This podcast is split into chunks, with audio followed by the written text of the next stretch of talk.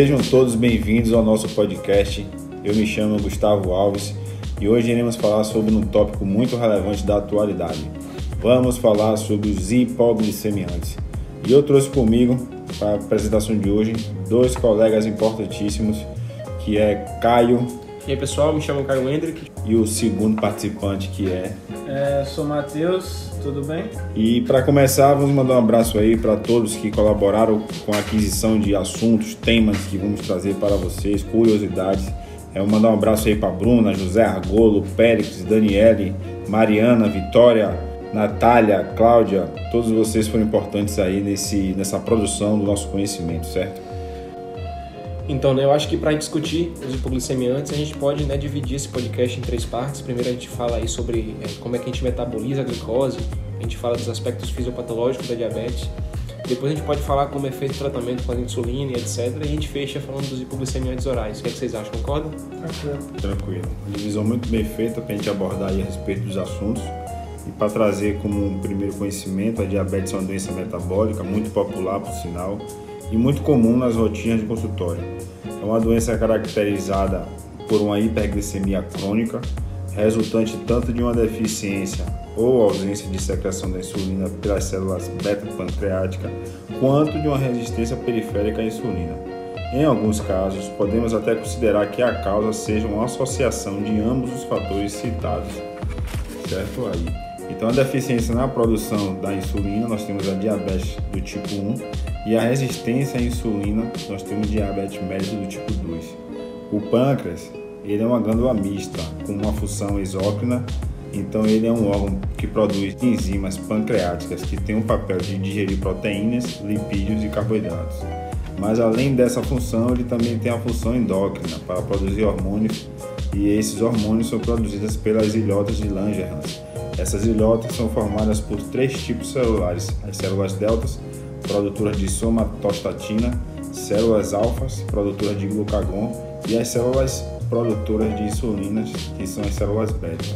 Em um estado de hiperglicemia, existe ali glicose extracelular. Neste estado de hiperglicemia, os transportadores GLUT2 presentes na membrana são ativados, a glicose entra na célula e vai ser metabolizada pela via glicolítica ciclo de Krebs, gerando aí o ATP, a moeda energética das células. Esse ATP vai bloquear os transportadores iônicos de potássio. Isso retém o potássio na célula beta, que gera uma despolarização de membrana que abre o canal de cálcio. Esse cálcio que entra na célula vai degranular as células beta e aí as vesículas cheias de insulina conseguem liberar essa insulina para o ambiente extracelular. A insulina ela age em receptores específicos do tipo tirosina, quinase. Ela ativa esses receptores. Esses receptores são enzimas que reconhecem substratos, fosforilam resíduos de tirosinas desses próprios substratos e ativando eles. Uma dessas ativações é a atividade dos transportadores de GLUT4 nos tecidos insulinos dependentes. Estes transportadores de GLUT4 são armazenados no citoplasma e só são expressos nas superfícies quando há essas fosforilações citadas acima. Quando eles estão na superfície, eles captam a glicose.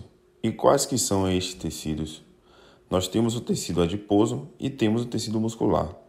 O tecido adiposo ele armazena em forma de lipídio e o muscular precisa dessa glicose para promover a contração muscular. Acho bacana, Gustavo, ter citado tudo isso aí logo acima da gente, né? Porque a gente precisa ter uma noção de que a glicose, que a gente ingere por meio de carboidratos e outros tipos de fruta também, ela não, não chega a ser uma inimiga completa do nosso organismo. Com certeza. Exatamente, Matheus. E porque, tirando o diabetes mellitus do tipo 1, que é uma causa muito mais genética, comparada com a diabetes do tipo 2, Normalmente, os pacientes submetem o corpo ao estado de hiperglicemia constante. Este estado hiperglicêmico constante vai, com o tempo, causando uma resistência contra essa insulina. Com certeza, na real, né, o, o nosso corpo ele precisa trabalhar sempre é, sem muito exagero, né? Então, nenhum corpo foi feito para receber aí uma tonelada de açúcar por dia existe esse limite diário necessário.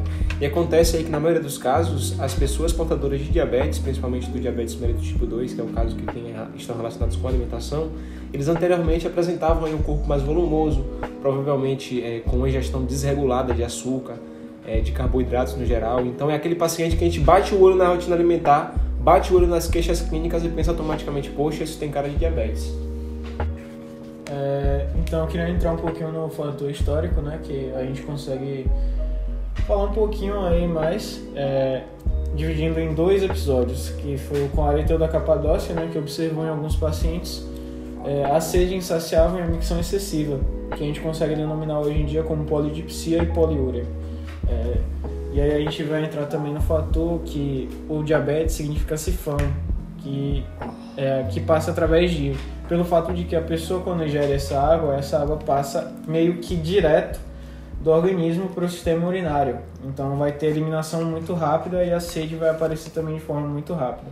E já no século 17, Thomas Willis fez outra nova observação, que esse paciente, além da polidipsia e da poliúria, ele apresentava uma quantidade maior de açúcar na sua urina.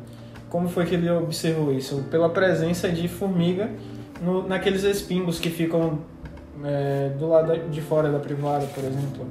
E aí a formiga era atraída. Então, Thomas Willis ficou, é, observou essa situação e acabou denominando de diabetes mellitus, foi um complemento, né? Porque mellitus significa melado ou doce. Então a doença ficou denominada assim. Muito importante, Matheus, essa parte histórica, para a gente entender também que essa diabetes já é conhecida há muitos séculos passados. Mas vamos agora a um tópico de relevância. Como é que a gente aborda esse paciente? Como a gente trata esse paciente? Então, Guga, com um ponto de vista, assim, eu digo generalizado, é insulinoterapia. Né? Acho que a insulinoterapia é um tratamento mais lógico. A gente vai administrar essa insulina um paciente que tem dificuldade de absorver glicose e produzir insulina. Então, repor esses níveis é a primeira estratégia que a gente deve pensar para reduzir a glicemia. Interessante, né, que a molécula de insulina é um hormônio, uma incretina, na verdade, composta por duas cadeias, uma com 21 aminoácidos e outra com 30. E o que acontece? A ação dela, ela vai ser uma ação dependente de receptores extracelulares. Esses receptores de insulina eles são receptores altamente especializados, ou seja, para eu ter esse efeito máximo dos receptores de insulina, eu diria que pelo menos 10% desses receptores precisam estar ocupados. É, com certeza a insulinoterapia é um tratamento mais lógico. É bom lembrar também que existem vários tipos de insulina como por exemplo a insulina regular, que é de preparação curta, ou seja, seu efeito hipoglicêmico é rápido. Logo após a administração, ele começa em torno de 30 minutos. E tem um efeito também curto, ou seja, tem uma duração de 6 horas mais ou menos, sendo que ela vai ter um pico logo 2 horas após a administração. Ela é chamada de insulina regular pois sua estrutura é idêntica à insulina humana endógena, e a única diferença é a adição de íons de zinco, que fazem com que os monômeros de insulina se agrupem, formando hexâmeros. A afinidade com o receptor permanece a mesma, mas com essa nova molécula é mais estável. Ela forma reservas no local da aplicação. Seis moléculas juntas têm mais dificuldade para atravessar a barreira plasmática do que uma só, né? Então, ela vai sendo liberada mais lentamente do que se estivesse na forma monomérica. Já a Lispro é uma insulina de ação ultra rápida, pois ela mantém sua forma, sua forma monomérica para acelerar sua absorção e não vai haver adição de zinco, como a gente falou lá na insulina regular que tem essa adição. A insulina endógena é, tem a tendência de formar dímeros e hexâmeros não estáveis, mas a LISPRO, por conta da troca dos aminoácidos, não possui a capacidade de formar nem sequer dímeros, ficando livre e podendo ser facilmente absorvida pelo organismo. Ela pode ser utilizada minutos antes da refeição pois o início da sua ação ocorre entre 10 a 15 minutos após a administração e tem um pico de 1 a 2 horas. No total, ela age em torno de 3 a 5 horas. Então, né, além dessas que Matheus citou, a gente tem a NPH, que é uma insulina de ação intermediária, onde você tem a combinação da insulina com a protamina, que é uma proteína da truta arco-íris. É, a presença dessa protamina ela prolonga o tempo necessário de, de absorção né, dessa insulina, porque ela mantém essa insulina de uma forma complexada. E aí você precisa de uma enzima proteolítica para desclivar essa protamina da insulina, etc. Esse processo é um processo muito demorado, porque tem toda uma etapa nessa desclivagem. Você tem um monômero se soltando do hexâmero, mas para isso acontecer você precisa que o hexâmero da insulina se solte da protamina, e aí tudo isso gera um retardo para o início do efeito hipoglicêmico.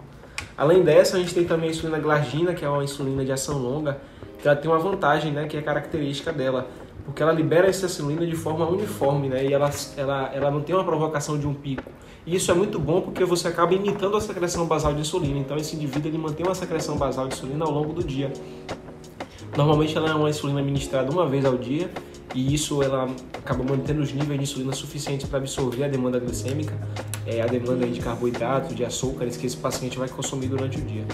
A diferença estrutural né, é que no, no aminoácido 21 da insulina glargina da cadeia, é, da cadeia A, na verdade, os pesquisadores eles trocaram a aspargina por uma glicina e na cadeia B eles adicionaram duas moléculas de arginina. Essas simples alterações elas tiveram a capacidade de estabelecer a hexamerose de insulina muito mais do que o zinco conseguiu fazer. E aí consegue até ser mais eficiente que a própria protamina. Muito bom, muito bom. E vamos explicar também que a insulina ela não é livre de, de efeitos adversos, hein? Os pacientes ele podem apresentar hipoglicemias, reações imunológicas e uma coisa muito interessante que é a lipodistrofia, que é como se fosse uma atrofia do tecido adiposo. Você mata essas células adiposas. E aí nossos ouvintes podem perguntar: mas a insulina não é um hormônio anabólico? É, de forma sistêmica, é sim. Mas quando em grande concentração em determinadas regiões do corpo, ela age como se fosse tóxica para os adipócitos. Temos que ter alguns cuidados também quando a gente, a gente fala da insulinoterapia. Quais seriam esses cuidados?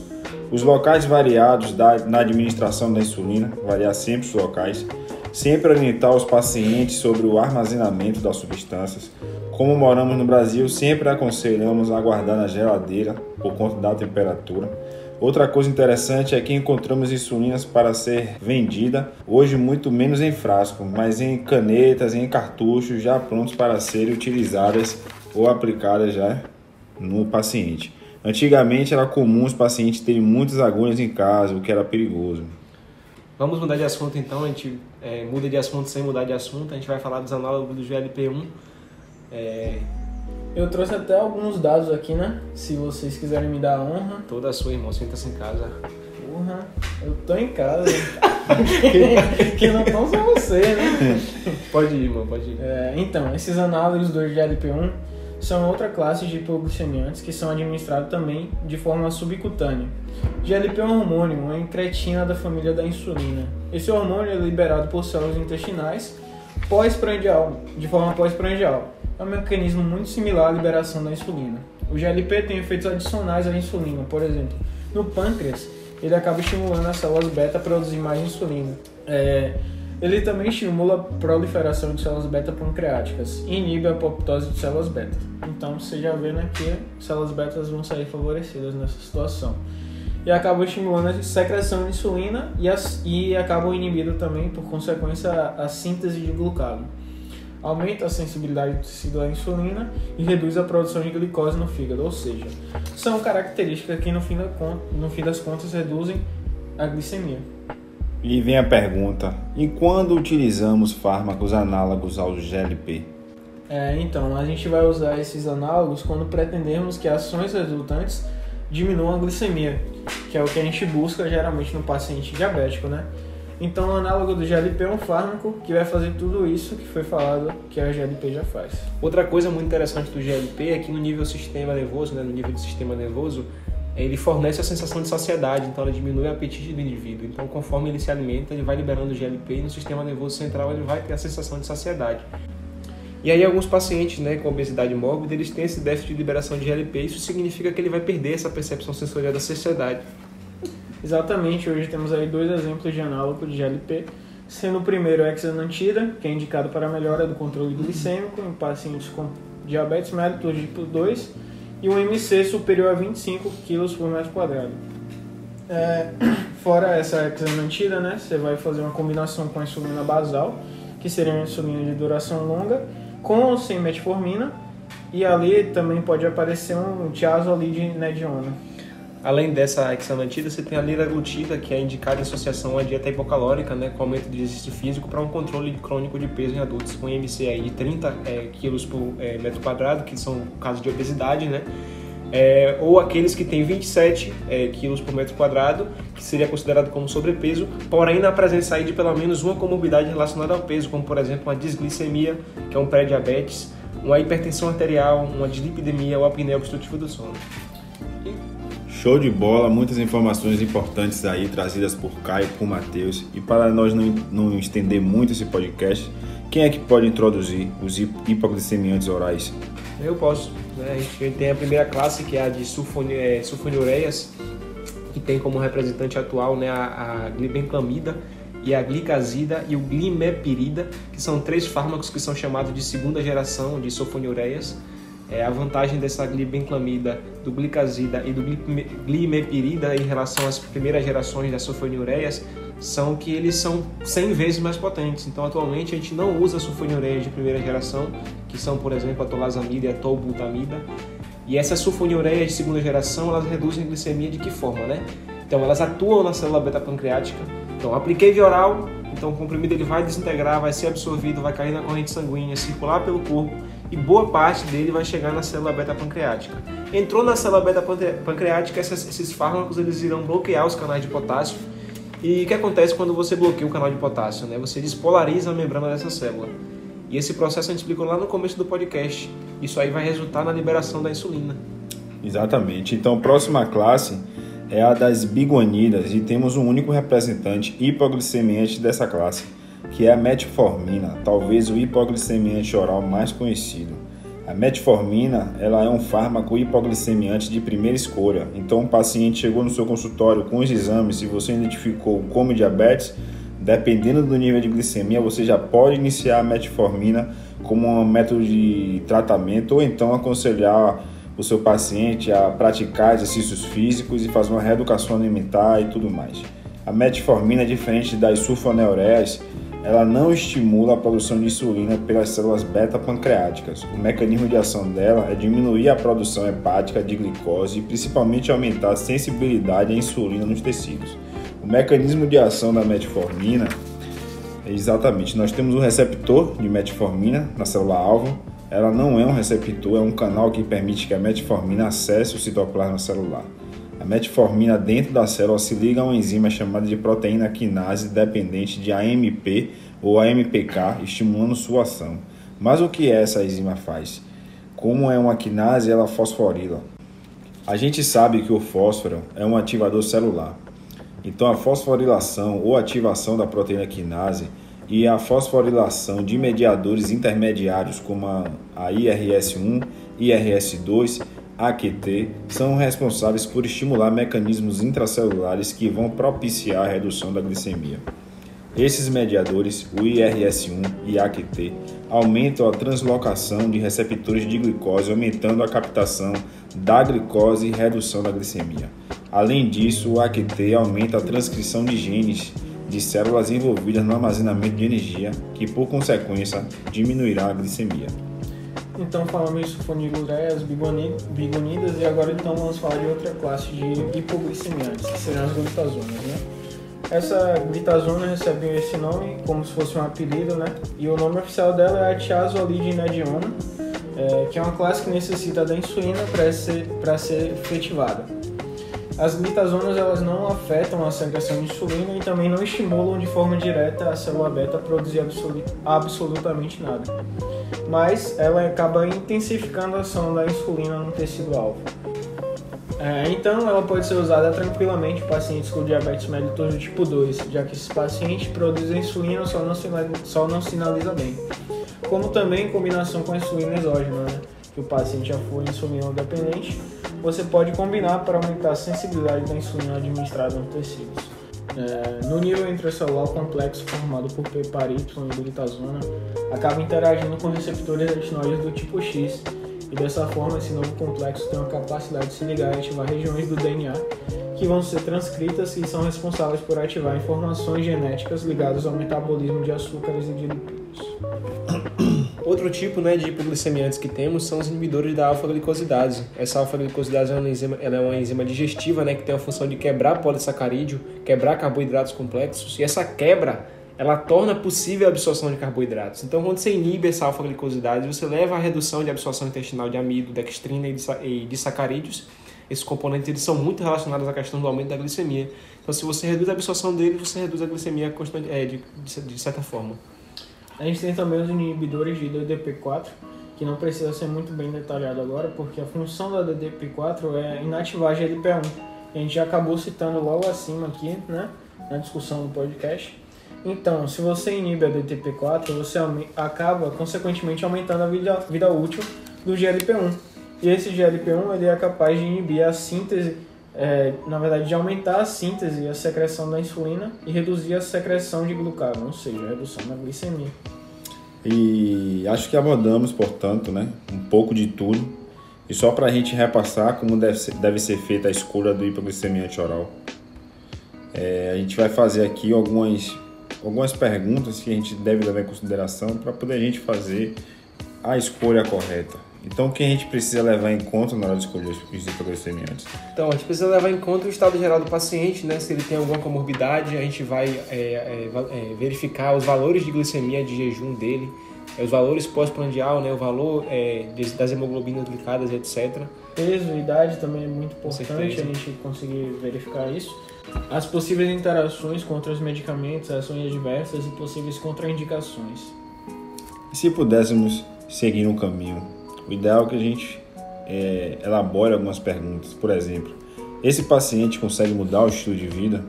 Ele consegue fazer atividades físicas para perder peso, com o intuito de regularizar o metabolismo energético dele, se alimentar melhor?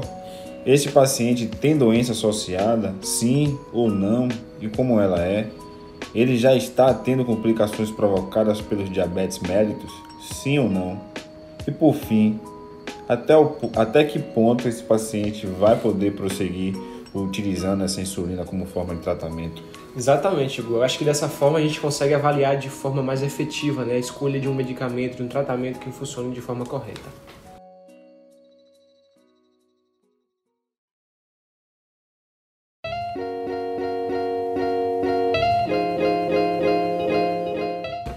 É isso, gente. Trouxemos um monte de informações importantes para poder tratar a respeito das formas de tratamento sobre a diabetes mellitus. E gostaríamos de agradecer a todos.